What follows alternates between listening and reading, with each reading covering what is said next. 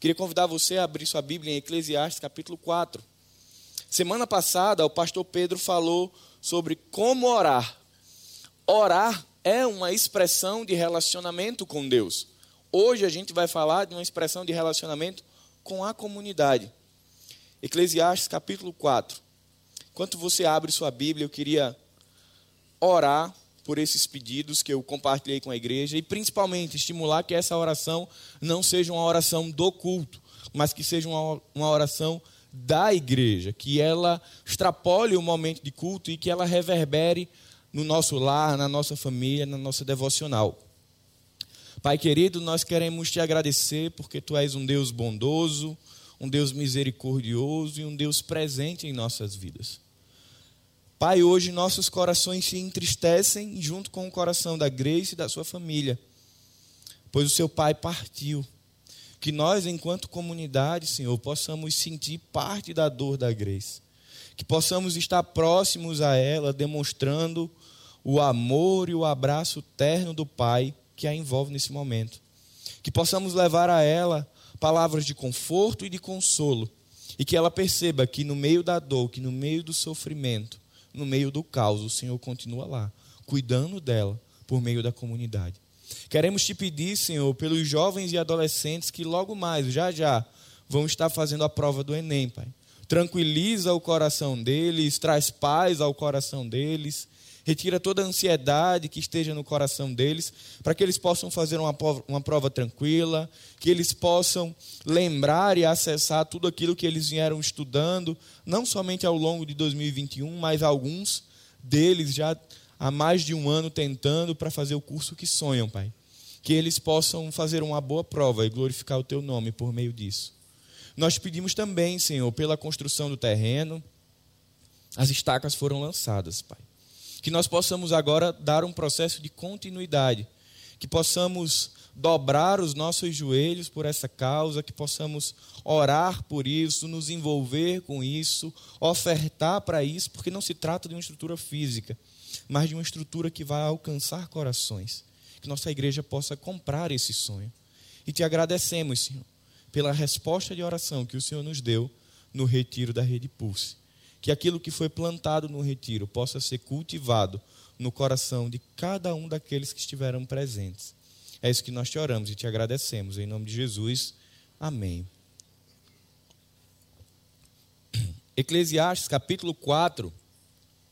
Queria que você me acompanhasse dos versos 7 até o verso 12. O texto diz: Observei outra coisa que não faz sentido debaixo do sol é o caso do homem que vive completamente sozinho, sem filho nem irmão, mas que ainda assim se esforça para obter toda a riqueza que puder. A certa altura, porém, ele se pergunta: Para quem trabalho? Por que deixo de aproveitar tantos prazeres? Nada faz sentido e tudo é angustiante. É melhor serem dois que um, pois um ajuda o outro a alcançar o sucesso. Se um cair, o outro o ajuda a levantar-se. Mas quem cai sem ter quem o ajude está em sérios apuros. Da mesma forma, duas pessoas que se deitam juntas aquecem uma a outra. Mas como fazer para se aquecer sozinho? Sozinha, a pessoa corre o risco de ser atacada e vencida, mas duas pessoas juntas podem se defender melhor. Se houver três cordas, melhor ainda pois uma corda trançada com três fios não arrebenta facilmente. O versículo 12 ele é muito conhecido e muito usado de forma até inapropriada em casamentos, com a ideia de que essa perspectiva que Salomão está falando, tá falando é sobre casamento, é também sobre casamento. Isso aqui também pode ser aplicado a relações conjugais. Mas a intenção de Salomão aqui parte de um relacionamento muito mais primário, que é a ideia de companheirismo, de pessoas que ao longo da jornada caminham juntas. Tanto é que quando Salomão ele está descrevendo a partir disso, ele parte de uma observação que ele faz. A gente sabe que Salomão é um, foi um dos reis mais sábios de Israel, mais poderoso, mais influente com mais mulheres e concubinas.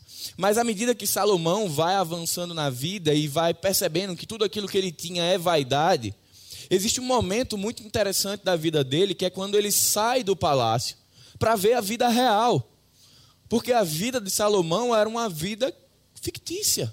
Dinheiro, poder, influência política, um governo abrangente, não retratava a realidade da vida dele. E a certa altura, já mais para a velhice, Salomão resolve sair do palácio para ver a vida do povo. E ele vai em alguns ambientes para ver como é que isso acontecia.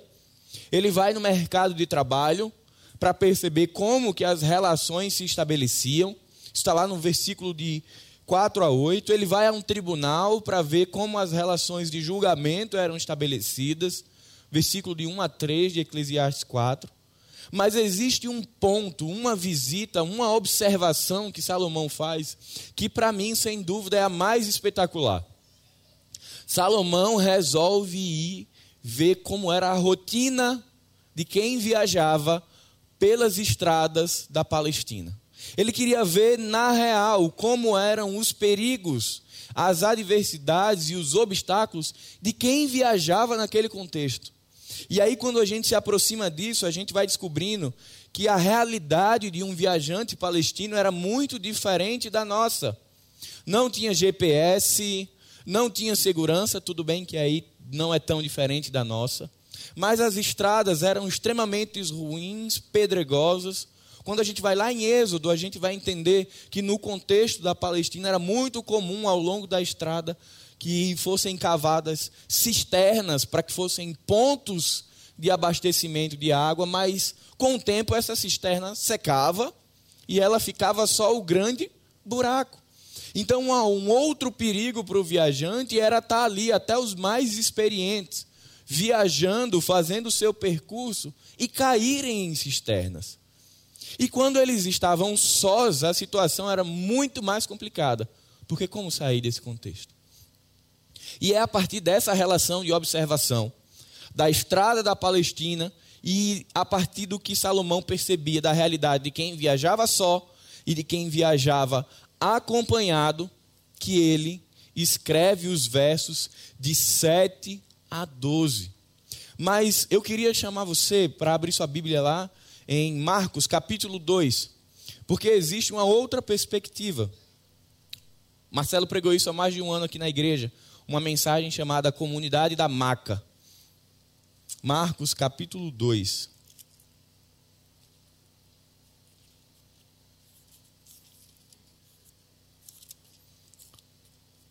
Marcos 2, verso 1 em diante. O texto diz: Dias depois, quando Jesus retornou a Cafarnaum, a notícia de que ele tinha voltado se espalhou rapidamente. Em pouco tempo, a casa onde estava hospedado ficou tão cheia que não havia lugar nem do lado de fora nem da porta. Enquanto ele anunciava a palavra de Deus, quatro homens vieram carregando um paralítico numa maca. Por causa da multidão, não tinham como levá-lo até Jesus. Então abriram um buraco no teto, acima de onde Jesus estava. Em seguida, baixaram o homem na maca, bem na frente dele. Ao ver a fé que eles tinham, Jesus disse ao paralítico: Filho, seus pecados estão perdoados. Por que, que eu li esses dois textos? Porque nos dois a ideia é de que existem pessoas, ou na verdade, existem momentos em nossas vidas em que sozinho não dá. No contexto de Eclesiastes, era muito perigoso viajar pela Palestina sozinho. Por alguns motivos. Um era perigosa a estrada, existiam cisternas secas, que se nós estivéssemos sozinhos, a gente cairia e provavelmente nós não sairíamos de lá. Era muito perigoso porque a estrada era à noite, ela tinha muitos ladrões. E eles tinham a preferência por quem estava só, porque é mais frágil andar sozinho. Era muito perigoso porque no deserto da Palestina à noite é muito frio. Mas quando a gente vem agora para Marcos, para o Evangelho de Marcos, ele fala de alguém que tinha limitações físicas e que precisou de pessoas para se aproximar de Jesus. O que é que eu estou querendo dizer com isso? É que em algum momento das nossas vidas, ou nós já estivemos, ou nós estamos, ou certamente ainda estaremos, ou com limitações físicas, ou com limitações espirituais, ou com limitações emocionais, ou estaremos vivendo jornadas que são perigosas de estar sozinhos. E aí eu queria provocar o seu coração com uma pergunta que para mim foi muito inquietante. Quem é ou quem são as pessoas que carregariam ou que têm carregado a sua maca se hoje você tiver com limitações? Se hoje você não estiver em condições de caminhar? Se hoje você não estiver com ânimo, com fervor no coração para se relacionar com Deus? Quem são as pessoas que carregam a tua maca até Jesus? Ou quem são as pessoas que têm caminhado com você durante a jornada do discipulado? Quem são as pessoas que têm caminhado comigo, conosco, durante os desafios e obstáculos da vida? Será que se hoje nós caíssemos em uma cisterna, teria alguém para lançar as cordas? Teria alguém para descer a cisterna e tentar nos ajudar? Isso foi algo que inquietou meu coração e que me fez refletir a respeito de como tem sido os nós que eu tenho dado com as pessoas que estão à minha volta. E quando a gente vai pensar a perspectiva do que é um nó, a ideia de um laço apertado é algo que está firme, que aguenta pressão, que tem uma resistência maior. Será que nós temos construído nós nas nossas relações? Será que nós temos pessoas para caminhar conosco? A gente precisa entender que, na perspectiva do Evangelho, não existe a possibilidade de caminhar sozinho. O Evangelho é uma expressão de Deus comunitária. Deus é comunitário. Ele se relaciona entre o Pai, o Filho e o Espírito Santo e a sua comunidade, a igreja que foi comprada por ele, também se relaciona entre si. Mas muitas vezes nós somos sufocados pelo que o mundo nos ensina. Quantas vezes eu não já falei, talvez você já tenha falado e até ter dito para alguém: Não, eu não quero incomodar, não. Eu não quero dar trabalho, não. Você já falou isso? Eu já falei. A gente está precisando de ajuda, mas o mundo, ele nos ensina a sermos tão arrogantes, tão prepotentes e tão autossuficientes que a gente leva isso para a comunidade. E pior, a gente leva isso para o Senhor. E a gente prefere ter uma caminhada pautada na ideia de que, não, eu não vou falar para ninguém, não, porque as pessoas já têm tanto problema. Eu vou me virar quando eu não estiver mais aguentando, quando eu estiver na cisterna sozinho, eu vou ficar gritando de lá. Mas cuidado, talvez não tenha ninguém passando pela estrada para ouvir quando a gente está sozinho na cisterna. Então a gente precisa quebrar essa ideia que o mundo tem incutido na nossa vida que relacionamento é algo ruim. Porque não é. O Senhor deixou pessoas para que nós estabelecêssemos vínculos. E lógico, a gente vai ao longo da mensagem perceber que estabelecer vínculos não é fácil. Envolve dor, envolve machucar-se, mas é necessário, porque na vida cristã, relacionamento é uma questão de sobrevivência. A gente não sobrevive sozinhos. Salomão, ele percebe isso. E aí, quando ele olha para trás, ele começa a dizer: tudo é vaidade. Porque tudo que Salomão tinha era para ele poderia abençoar ou facilitar a vida dele. Mas ele não tinha pessoas para dividir. E aí é quando, nesse momento da vida, ele começa a mudar um pouco a sua cosmovisão, a sua forma de ver o mundo. E aí ele desce para ver a realidade do povo e perceber que a vida com pessoas, que a vida com companheiros é mais importante do que o amontoado de riquezas, de poder e de influência que ele tinha feito ao longo da jornada dele. E nós? Já descemos dessa realidade da vida solitária para ver a beleza da vida comunitária? Sabe uma outra coisa que o mundo faz com a gente, que vai colocando uma visão distorcida na nossa vida? É de que viver em comunidade é ficar olhando sempre o copo meio vazio. Não, eu gosto muito da minha célula, mas é porque me disseram uma vez aquela palavra e eu estou tão ferido que eu não quero mais célula. Ou eu passei por tal igreja e eu saí machucado. Meus irmãos, a dor é legítima, ela é real. Existem palavras que nos ferem, existem pessoas que nos frustram, existem pessoas que nos machucam, mas não há possibilidade no Evangelho de, a partir disso, resolver caminhar sozinho, porque isso faz parte. Se você abrir a sua Bíblia em Provérbios 27, 17, o autor vai dizer: Como o ferro, quem lembra? Afia o ferro, assim um irmão afia o outro. Você já amolou faca em sua casa, uma na outra? Você já pegou duas barras de ferro e tentou ah, gerar atrito entre elas? Não é algo tão agradável. Saem faíscas em alguns momentos.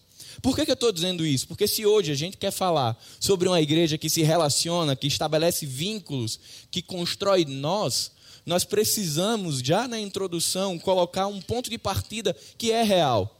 É de que viver em comunidade é sim ter atrito é uma utopia pensar que dá para viver numa igreja de 10 pessoas ou de 500 pessoas como a nossa e que a gente não vai se machucar. A gente vai se machucar. A grande questão é que, apesar de machucar, é necessário. E é a partir dessas relações que às vezes machucam um pouquinho, eu piso no seu pé, você pisa no meu, mas a gente está todo mundo junto. É a partir disso que a comunidade também amadurece as virtudes do Espírito, lá que Paulo fala em Colossenses, elas são amadurecidas na comunidade por meio dessas relações.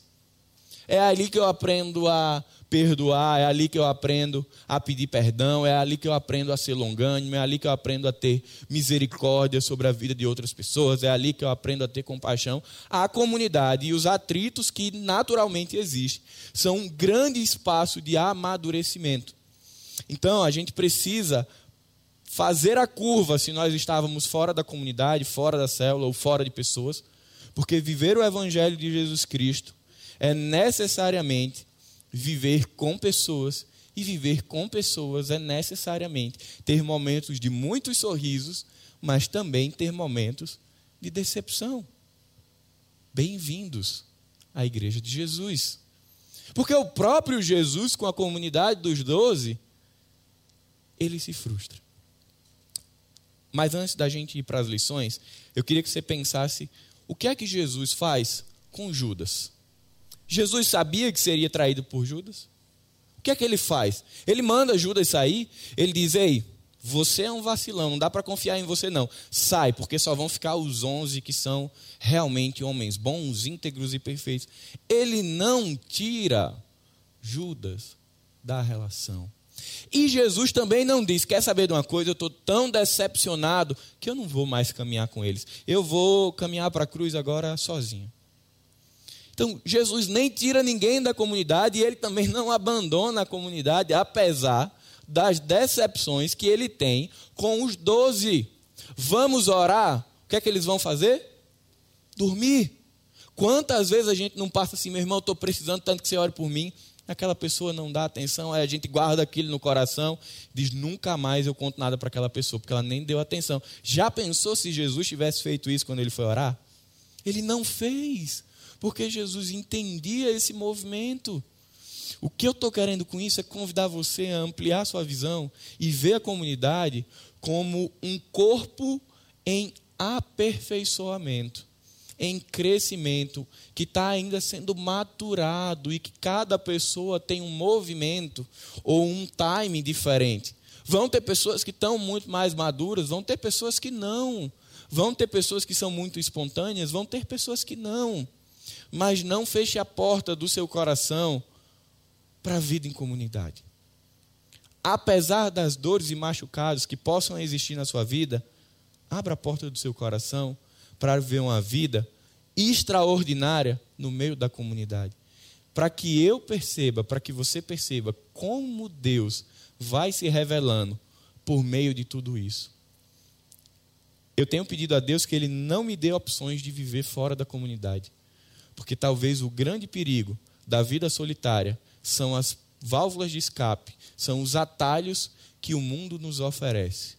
De sermos individualistas, de sermos às vezes egoístas, egocêntricos e não querer viver em, em família. Viver em comunidade dói, viver em comunidade escancara a vida. No retiro eu brinquei, ó. Primeiro retiro que eu estou participando na Zona Sul. Três dias eu sou um cara chato. Vocês vão descobrir como eu sou chato. Não deixem de gostar de mim. E aí foi muito bom, porque a gente descobriu que tem pessoas que não podem participar de uma gincana. Porque se participar, elas querem matar umas aos outros. Elas têm que ficar fora, amarradas num cantinho. Mas tem gente que consegue. A gente descobriu que tem pessoas que têm uma palavra de aconselhamento extraordinário, mas que ninguém fazia a menor ideia que tinha. Mas que as sombras das árvores permitiram ser visto. Por que, que eu estou trazendo isso? Porque isso só foi descoberto aonde? Na convivência, no relacionamento, na exposição. E eu queria que você voltasse lá para Eclesiastes capítulo 4. Por que, que eu comecei falando tanto dos desafios da vida em comunidade? Por um motivo simples: para trazer à tona aquilo que a gente já sabe, aquilo que muitas vezes está no nosso coração, que muitas vezes está na nossa mente, mas que às vezes a gente não quer falar. Que é difícil viver em comunidade. E aí a gente tem duas lições hoje, para nós falarmos ao nosso coração do porquê é tão importante viver em comunidade, apesar dos desafios, apesar dos obstáculos e apesar dos atritos. Deixa sua Bíblia aberta em Eclesiastes 4, verso 9. Salomão começa dizendo: É melhor serem dois do que um, pois um ajuda o outro a alcançar sucesso. Se um cair, o outro ajuda a levantar-se, mas quem cai sem ter quem o ajude estará em sérios apuros. A primeira lição que Salomão está falando é que juntos nós somos mais fortes. Ele está falando de parceria e suporte. A primeira coisa que Salomão está dizendo é que a abrangência das nossas ações, ele em algumas versões vai chamar isso de sucesso, alcançar o sucesso, é muito maior quando nós trabalhamos ou quando nós vivemos juntos. A amplitude que a nossa vida tem no mundo, enquanto igreja, ela é muito maior quando a nossa missão é vivida em comunidade. Se a gente imagina ou tenta viver na perspectiva de que cada um faz o seu papel e aí a gente faz a soma das partes, a gente constrói uma comunidade fragmentada. Igreja não é a soma das partes. Igreja é um corpo. Ela não é uma coxa de retalhos. Porque o meu corpo não é a soma das partes, ele é um todo. Eu não resolvi botar um braço, botar uma perna, botar uma cabeça. Não, eu fui constituído assim. Portanto, cada membro ele se relaciona com o outro de, de maneira orgânica. Então não existe missão no reino de Deus feita a partir da ideia de que cada um faz o seu papel. Ou Deus tem uma missão específica, Deus tem uma missão que é dele, dada para o seu povo, para a sua igreja. E a gente precisa entender que a força da igreja ela reside no Senhor e pela relação que é estabelecida entre nós. E isso foi muito evidenciado aqui nessa comunidade quando veio a pandemia porque nós tivemos muitas dores e ainda existem efeitos colaterais que ainda estão rolando. Muita gente adoeceu, eu fui um dos que adoeci. Muita gente perdeu empreendimentos, perdeu negócios, perdeu emprego. Então as necessidades físicas, materiais, elas afloraram.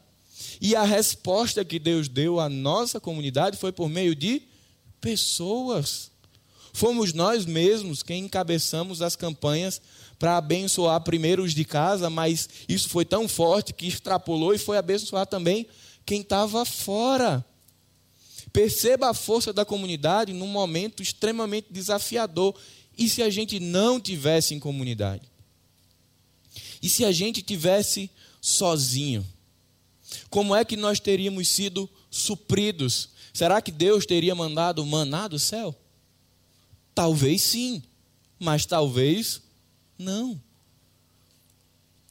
De modo que Deus usou a nossa comunidade para nos abençoar. Os viajantes que Salomão observava, eles tinham só duas possibilidades. E como é bom ter poucas possibilidades em alguns momentos da vida. A possibilidade um era dizer: não, eu vou viajar sozinho. Só que eu preciso levar mais mantimento, eu preciso levar ah, mais cobertores, porque a noite é fria, e eu preciso levar armas. Só que qual é o problema? Eles não tinham uma 4x4 para fazer isso, eles tinham jumentos. E eles tinham as próprias costas, então a capacidade era limitada. Se eles resolvessem viajar só e levar uma estrutura maior, a viagem ia se prolongar, porque o cansaço ia chegar mais rápido e eles teriam que parar mais vezes. Esse era um caminho que não era o melhor. O outro caminho era ir em conjunto com outras pessoas. Porque eles poderiam ficar mais próximos durante a noite e se aquecer um ao outro. Então veja como é uma relação de necessidade. Eles podiam até não se gostar, mas o frio da noite era tão intenso que eles tinham que ficar próximos um ao outro para que eles trocassem calor para sobreviver à noite fria. E principalmente porque se eles se houvesse na região ladrões ou salteadores, eles teriam a menor possibilidade de serem atacados pela quantidade do grupo. Quanto maior a caravana dos viajantes, menor a chance de ser atacada. Como é que eu tenho vivido as noites frias da minha vida? Eu tenho pessoas para aquecer. Talvez você pense assim: eu tenho a minha esposa, eu tenho o meu esposo. O problema é que quando a noite fria chega, quando a noite escura da alma chega num casamento, ela não chega para um, ela chega para dois, ela chega para três, ela chega para a família. Então, se um está assim, está todo. Geralmente um não consegue aquecer o outro. A gente precisa de uma caravana grande para nos aquecer, para trocar calor com a gente. A gente precisa de pessoas que dizem: olha, enquanto você vai olhando a estrada, eu estou atento ao entorno para que nós não sejamos atacados. E outros ali com as armas em punho, dizendo: olha, se você perceber que alguém vai nos atacar, eu estou pronto para nos proteger. Perceba que na comunidade, na caravana, no ajuntamento de pessoas, cada um tem o seu papel de interdependência. Não existe, na perspectiva do reino de Deus, autonomia e autossuficiência para o discípulo de Jesus. Existem relações de dependência com Deus e relações de dependência com o outro. Isso é necessário para a nossa vida. E isso é percebido em todas as circunstâncias da vida. Não é só material. Talvez eu e você não tenhamos passado por nenhuma necessidade ou por nenhum momento de fragilidade material na nossa vida. Mas a comunidade, essa vida em conjunto que Salomão está falando, essa ideia do trajeto sendo feito com mais pessoas, ela se expressa também e de uma forma muito intensa na vida espiritual. Eu já passei por momentos de altos e baixos. Eu acredito que vocês também. Quem está em célula sabe como muitas vezes tem pessoas que estão em alta, tem pessoas que estão em baixa. E a gente vai ali puxando a corda uns dos outros. E um dia você está na maca, alguém te levando. No outro dia, você não está mais na maca, já é outra pessoa. Nesse outro dia, você já está ah, segurando a maca. Um dia você está na cisterna, no outro você está fora resgatando alguém. É muito dinâmica. Mas perceber que a vida espiritual ela precisa de pessoas é fundamental para que tentemos ter uma vida espiritual mais equilibrada. E principalmente para que a gente não sucumba às aflições que o mundo traz para que a gente não sucumba aos atalhos que muitas vezes o nosso coração quer dar. Porque tem vezes que, igual no cajado do pastor, ele tem um gancho, que é para o pastor ir lá, encaixar na ovelhinha e puxar, e eu acho muito legal essa ilustração, porque O pastor ele não está perguntando, olha, ovelhinha, se você quiser, se você achar que é pertinente, se você concordar, se você tiver a mesma perspectiva ideológica que eu, volta. Não, ele não faz isso. Ele vê que a ovelha está se perdendo, ele pega o cajado e faz o quê? E puxa. Ela não está vindo de bom grado. Ele vê a necessidade e puxa. Mas isso não está. Essa, essa ilustração ela é da figura do pastor, mas ela é da figura da comunidade. Porque muitas vezes o pastor ou os pastores da igreja, eles não estão, não conseguem acompanhar 500 pessoas. Mas nós conseguimos, de uma maneira muito semelhante que a Bíblia faz nos mandamentos recíprocos, cuidar uns dos outros e puxar uns aos outros. Quando a pessoa está se desgarrando e a gente vai lá e diz: Olha, você não vai se desgarrar. A gente não vai deixar você se perder, a gente vai caminhar com você, a gente vai tratar o seu coração, a gente vai tratar as suas feridas, mas você vai ficar conosco. No retiro, eu queria compartilhar, aconteceu algo muito interessante. Ah, tinham duas pessoas que estavam conversando, que não se conheciam, mas que Deus permitiu que tivessem num determinado local, e começou a abrir o coração, e uma delas disse: Eu não aguento mais, eu vou embora. E a outra pessoa disse: Você não vai, não. Eu vou fechar a porta do quarto, ah, e você só sai quando a gente resolver isso aqui. Porque se Deus botou ah, nós duas aqui, a gente só sai quando resolver e fechou a porta e só saíram quando resolveu. E como foi extraordinário esse testemunho quando foi dado. Porque o que é que o nosso coração sempre vai querer fazer na hora da dor? Fugir. Mas perceba como a presença de uma pessoa que disse: Eu vou chorar com você, eu vou lamentar com você, mas a gente só sai daqui quando resolver, fez diferença e essa pessoa não escapou da comunidade. Porque tinha alguém cuidando e zelando pela vida espiritual dela durante o caminho. Eu e você, em muitos momentos, também temos tendência a querer fugir. Mas a vida em comunidade, ela é energético espiritual. Ela impulsiona a nossa vida para prosseguir no caminho.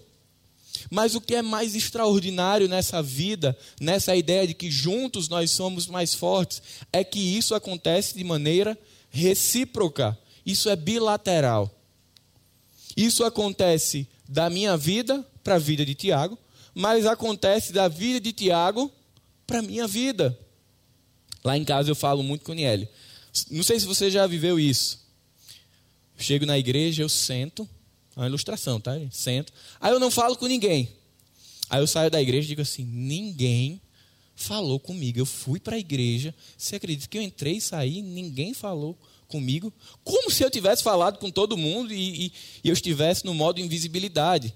Porque muitas vezes nós queremos nos relacionar com a comunidade na ideia de que as coisas são unilaterais, que eu preciso receber o bom dia, boa tarde, boa noite, que eu preciso que as pessoas cheguem e perguntem, Paulo, como você está?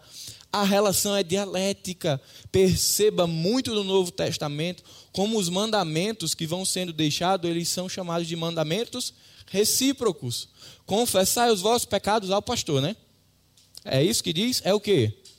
Uns aos outros. Amai os vossos líderes de célula, uns aos outros. Suportai as pessoas que são gente boa. Não, é uns aos outros. Percebe como o evangelho comunitário, ele nos estimula o tempo inteiro a uma relação que é ativa e passiva então eu falo com as pessoas, as pessoas falam comigo, eu falo com Pedro, mas talvez Pedro esteja corrido, não tenha tempo de me dar atenção, mas aí vai ser outra pessoa que naquele dia vai cuidar de mim, no outro dia eu cuido de outra pessoa, e é assim que as coisas funcionam no reino de Deus.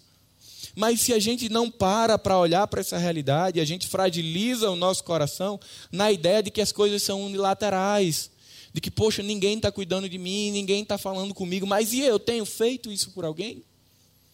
Porque na viagem, naquilo que Salomão observou, não era uma caravana onde tem um rei e os súditos. Isso só acontece quando a visão ela é egocêntrica. Se você já assistiu filmes históricos, ou se você já leu um pouco de história, você vai lembrar que nas caravanas dos reis, ele vai ali numa estrutura, não sei como é o nome daquilo, mas ele está ali confortável, tem pessoas se torando para levar ele, tem pessoas que estão ali dispostas a dar a própria vida por ele, mas o que é que ele faz por aquelas pessoas? Nada. Porque ele está ali como rei para ser o quê? Servido. Olha agora no Novo Testamento o que é que Jesus diz em Lucas sobre ah, eu não vim para eu não vim para ser servido, mas para servir. Jesus é o rei que está com o povo na caravana. Ele não é o rei que está sentado como como se fosse ali aqueles reis da monarquia com pessoas servindo a ele. Ele está servindo junto. E por que que às vezes no nosso coração insistem em nos dizer que nós precisamos ficar sentados na caravana enquanto as outras pessoas nos servem?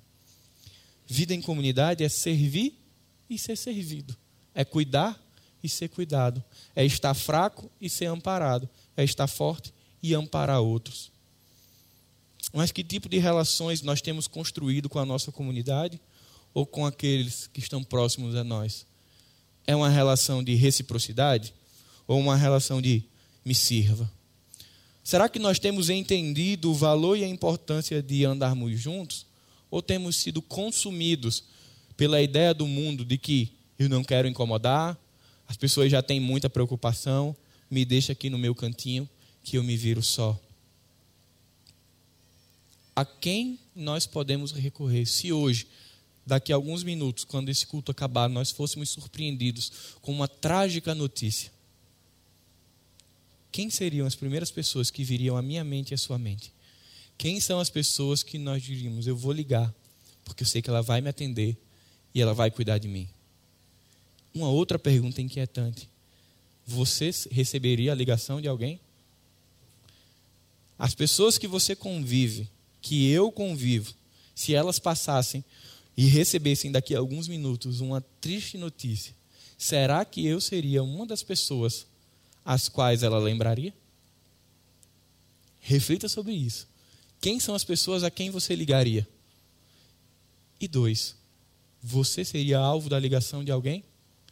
Se a sua resposta for boa para essas duas perguntas, é um bom sinal. Você está na comunidade. Você tem a quem recorrer se você cair na cisterna. Se você receber essa ligação, se você entende que você receberia, é um bom sinal. Sinal que você está na comunidade. Agora, se a sua resposta for não para as duas, é sinal que precisa fazer a volta. É sinal que precisa, de fato, mergulhar na comunidade. Segunda lição pela qual vale a pena insistir na comunidade e viver na comunidade, apesar do desafio, é que juntos nós estamos seguros. Isso é cuidado e proteção. Como eu falei, ah, os caminhos da Palestina durante a noite eram muito, muito perigosos para os viajantes solitários. Por isso a ideia de andar em bando, para que eles pudessem mitigar, reduzir a exposição ao perigo. Na nossa vida, isso acontece de maneira literal, por meio de uma sociedade extremamente violenta, extremamente perigosa, mas que pouco importa muitas vezes se você está em bando ou não, existem arrastões que vão lá e levam todo mundo. Mas eu queria que você pensasse principalmente sobre a sua vida com Deus. Nos momentos em que o meu coração e o seu coração está frágil, nos momentos onde a gente está ali apático. Você já viveu aquele momento que você não consegue orar? Alguém, alguém já, já viveu aqui, além de mim? Você já passou por aquele momento que você até quer orar, você até entende que precisa, só que você não consegue orar. Você já viu aquele momento que você sabe que precisa se alimentar da palavra, você sabe que é importante, você cresceu na igreja, você já foi para os cultos, você já fez escola bíblica dominical, você sabe, mas você não consegue. Como é que a gente faz para sair dessa insegurança espiritual? Um momento onde o nosso coração está totalmente exposto, totalmente frágil, onde a conexão com Deus não está fluindo, como é que a gente faz se nós não tivermos pessoas? E aí eu queria que você pensasse sobre as pessoas que talvez na minha mente ou na sua a gente diz assim: fulano é muito chato. Toda a vida fulano vem dizer que eu preciso fazer isso, eu preciso fazer aquilo. Agradeça a Deus pelas pessoas, abro aspas, chatas que você tem na sua vida. Porque geralmente as pessoas chatas são as que se importam com a gente. É aquela pessoa que insistentemente bate na porta dizendo: Cara, eu estou sentindo sua falta na igreja. Cara, eu estou sentindo falta de você na célula. Cara, você não está conseguindo orar. Só que essa pessoa faz tanto que a gente acaba colocando ela como o quê? Chata. Mas ela está zelando pela sua vida. Porque muitas vezes a gente está inerte, sem força, sem ânimo, sem vigor, igual aquela pessoa que estava na maca em Marcos capítulo 2. O texto não diz o quanto que o paralítico queria ver Jesus. O texto não diz isso, mas fica claro que os amigos queriam que ele visse Jesus. E eles não perguntam. Então, tem vezes que na comunidade não vai dar para a gente fazer assim.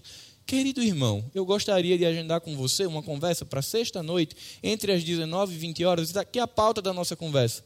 Tem hora que não dá, porque aí começa um tal de eu não posso porque eu tenho um trabalho que eu vou ter que trazer para casa. Começa um eu tô isso, eu tô aquilo e nunca sai. Tem momento que na vida no evangelho as pessoas só têm que chegar e dizer: olha, você não está querendo conversar comigo, mas eu estou querendo conversar com você e nós vamos conversar.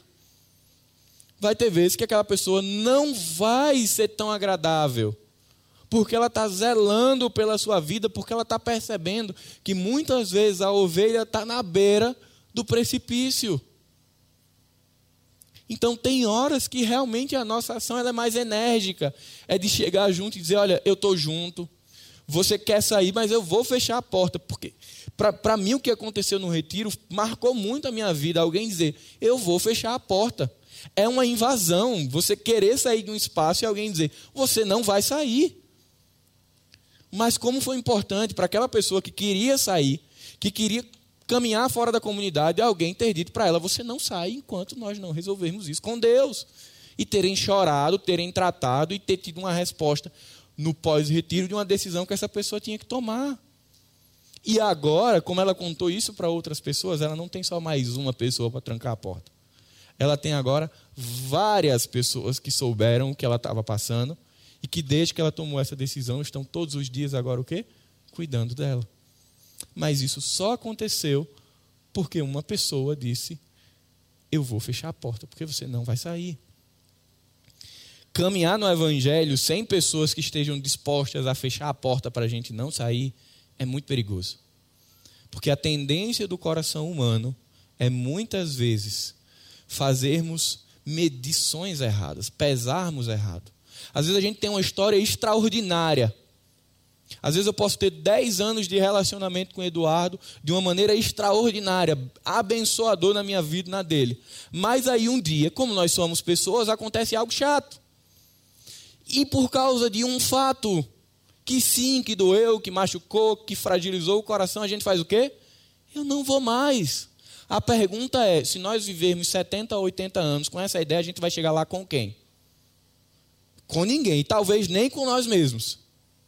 Se a gente tiver na comunidade essa ideia de que cada vez que alguém errar, vacilar ou nos deixar na mão, a gente tira ela da nossa vida, a gente vai estar sozinho e vai chegar sozinho. Ou pior, talvez a gente nem chegue. A gente fique pelos buracos que vão aparecer durante a jornada, ou a gente morra de frio espiritualmente. Então a gente, eu sei que parece uma palavra muito dura, mas é muito necessária. A gente vive um momento do politicamente correto, onde a gente tem que se privar de todas as falas, porque trombar em alguém é suficiente para que ela nunca mais olhe para a gente. Mas quando a gente olha para o Evangelho, não é sobre isso, nunca foi sobre isso. Porque Deus escolhe se relacionar com pessoas que viraram as costas para Ele, que machucaram. O coração do Senhor sangra pelos pecados da humanidade, mas ele escolhe se inclinar para nós, enviar o seu filho, morrer, levar os nossos pecados para estar conosco, para restabelecer conexão. O amor de Deus é suficiente para passar por todos esses obstáculos por amor a nós. E, gente, será que não dá para passar por cima de algumas falas que foram inadequadas? Será que não dá para liberar perdão? por alguma coisa que você tinha expectativa que alguém fizesse e ela não fez e você ficou frustrado? Será que não dá para perdoar as ofensas que nos foram feitas? Tá. Não é fácil, mas é possível. Se a gente escolhe viver sozinho, nós não estaremos fortes, nós não estaremos seguros. Estaremos fracos, apáticos e totalmente expostos a tudo que o mundo quer fazer conosco. Por isso que eu queria estimular a todos nós da mesma forma que eu fiz no retiro com essa mensagem. Nosso coração às vezes ele tem algumas portinhas que só a gente tem a chave. E lá a gente joga toda a tranqueira, todas as mágoas, todas as chateações, todas as frustrações. Destrava essa portinha hoje.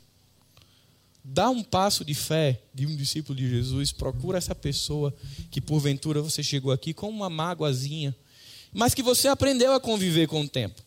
Porque nós somos mestres em colocar as coisas debaixo do tapete. Tira esse tapete joga ele fora, deixa a poeira que está lá debaixo bater e subir, para que você veja a quantidade de coisas que tem no tapete. Eu precisei ver a quantidade de coisas que tinha debaixo do meu tapete para mudar alguns comportamentos. E procura essas pessoas e fala para ela. Diz para ela: olha, eu estou machucado. Você talvez nem saiba que me machucou, mas machucou. E eu quero que você saiba, para que a gente trate e libere perdão. Acho que tem mais dois desafios que são importantes para a nossa caminhada cristã. Eu também tenho certeza que existem pessoas que são muito, muito, muito importantes na sua caminhada. Que são aquelas pessoas que você ligaria hoje se você fosse surpreendido. Procura essa pessoa e diz para ela o quanto que ela é importante na sua vida. O quanto que você é grato a Deus por ter ela como parte da sua jornada por ter ela como alguém que você ligaria se fosse necessário. Porque, gente, como isso vai animar o coração dessas pessoas? Como animaria o meu? E como animou quando eu recebi isso no, no retiro? Das pessoas saberem que elas são amadas por servirem, por caminharem junto conosco. Fala isso para essas pessoas. E o último desafio são aquelas pessoas que a gente olha de longe e diz assim: eu queria ter mais proximidade, mas não aconteceu até hoje procura essa pessoa e diz: Olha, eu queria tanto caminhar com você. Porque no Evangelho as coisas são intencionais. Elas não acontecem por acaso. Elas não vão acontecendo de uma maneira mágica. Às vezes a gente precisa chegar e dizer: Olha, eu quero caminhar com você, Rebeca. Eu quero caminhar com você, Mateus. E aí a gente caminha junto. Caso contrário, a gente fica aqui perdido ao acaso. Se acontecer algum evento da igreja e porventura eu cair no mesmo grupo que Pedro e Iná, talvez dê liga. Se não, como que fica? Chama essas pessoas e diz assim: Olha, eu queria tanto que a minha família fosse próxima de vocês. Eu queria tanto poder me aproximar mais de você e conhecer quem você é. Porque eu acho que eu posso aprender com você. O que eu posso abençoar a sua vida. Gente, viver em comunidade é a gente passar por cima de orgulho, sabe? É a gente passar por cima de autossuficiência. É a gente passar por cima de timidez. É a gente brincar e ter pessoas que vão bolar de rir com a gente. E vai ter gente que vai dizer que brincadeira inapropriada. Isso não é coisa para um crente fazer. E tudo isso faz o quê? Faz parte da caminhada. A nossa última devocional do retiro foi tropeços e quedas. Vão acontecer na jornada. Só que só acontece para quem está caminhando caminhar no Evangelho, ter relações intencionais, viver uma vida de discipulado, é se expor. É expor nossas falhas, é expor nossos pecados, é expor as nossas fragilidades, mas é também expor as nossas virtudes, é expor o nosso amor por pessoas, é expor o nosso coração de servo, é construir nós você, em algum momento da sua vida, você já deu um nó apertado? É muito difícil desatar. Em algum momento você já participou de alguma brincadeira que te precisaram te amarrar ou colocar alguma coisa em você e apertaram? Dói, não dói? Se você pegar, der um nó no seu pulso hoje e apertar muito, vai doer. Mas se eu estivesse no mar, a ponto de me afogar, e a última, a única coisa que pudesse me salvar fosse uma corda e para levantar os meus 80 quilos alguém precisasse amarrar e puxar aqui doendo pra caramba, mas aquilo fosse me salvar, glória a Deus, porque tinha uma corda com um nó bem apertado para me puxar de um mar que estava querendo me tragar. Viver igreja é isso. Às vezes o nó vai apertar e o nó vai doer. Mas é necessário para nos salvar do mar revolto. Às vezes, para que a gente dê conta de tudo que chega na nossa vida, todo dia, todo dia, todo dia, todo dia, a gente precisa estar com esse nó bem apertadinho entre a gente, para a gente poder resistir. Porque tem dia que a gente está lá na cisterna, que a gente estava viajando sozinho, à noite, nós não víamos com clareza a realidade da vida e de repente, chão, buraco. Esse ano eu passei por isso, a igreja acompanhou. Eu e Niele a gente estava caminhando, só que a gente estava sozinho naquela questão específica. Quando a gente menos esperou, tinha uma cisterna que a gente não tinha visto. A gente caiu naquela cisterna, mas graças a Deus por sua misericórdia, que apesar de nós não estarmos naquele momento com nós apertados, tinham viajantes na estrada que ouviram os nossos gritos de socorro e que nos puxaram da cisterna. Mas desde aquele dia, nós aprendemos lá em casa que a gente não quer cair de novo. Que a gente não quer cair na cisterna de novo. Porque vai que nesse dia não tenha ninguém na, na estrada. Vai que nesse dia não tenha ninguém passando para ouvir o nosso grito de socorro. Então hoje a gente entende que apesar de sermos diferentes, que apesar de doer, é melhor andar com pessoas. Porque se um dia a gente cair na cisterna de novo, já tem alguém para nos puxar. Assim como nós também queremos puxar outras pessoas que estão ou que podem cair na cisterna. Pensa nisso. Não deixa o mundo tragar do seu coração a importância e o valor da comunidade. Não deixa que a dor, que a frustração, que a decepção ganhe um valor e uma proporção maior do que aquilo que Cristo nos deu, a beleza da comunidade. Jesus sempre soube que seria exatamente como é. Mas foi por nós.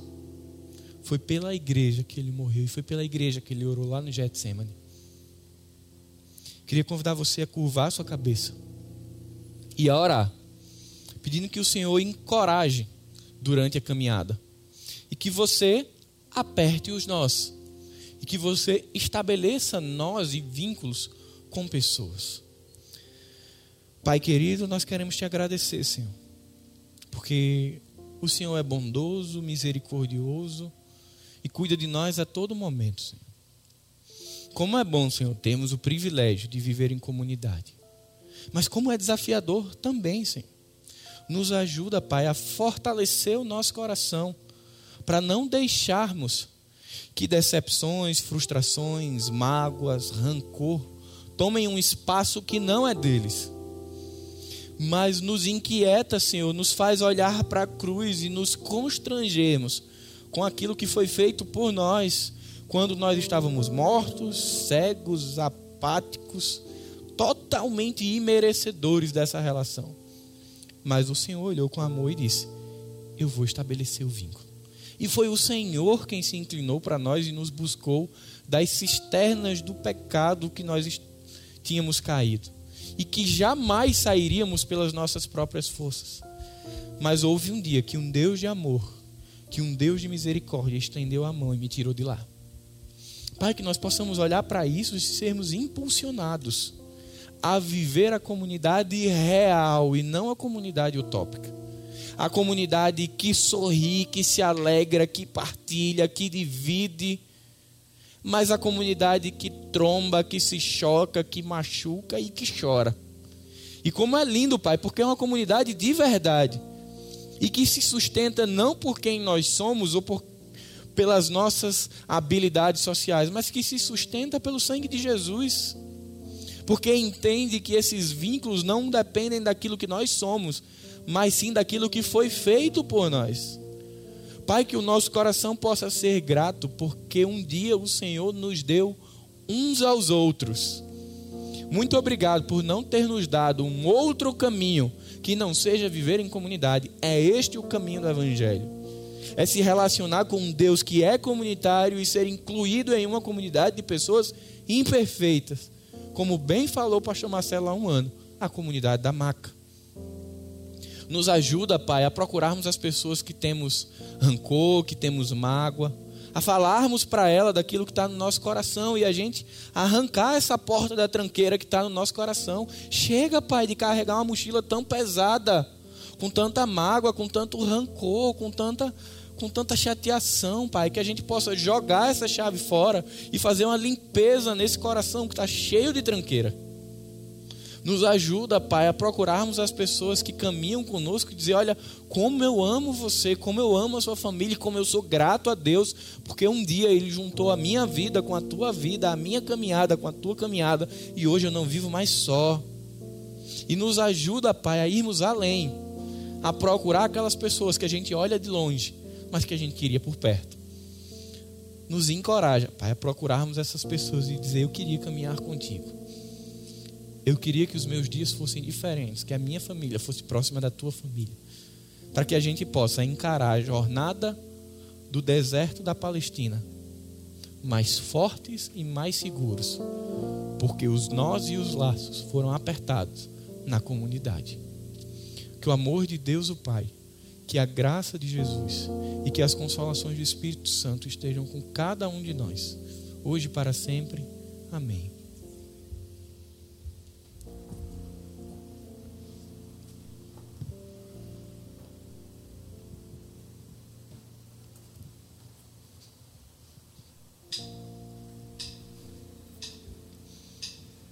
thank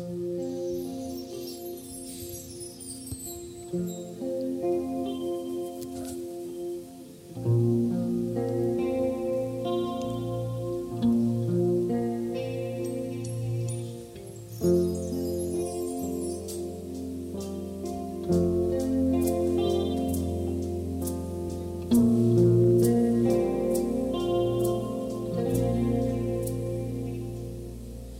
Recebi um novo coração do Pai, coração regenerado, coração transformado, coração que é inspirado por Jesus. Como fruto desse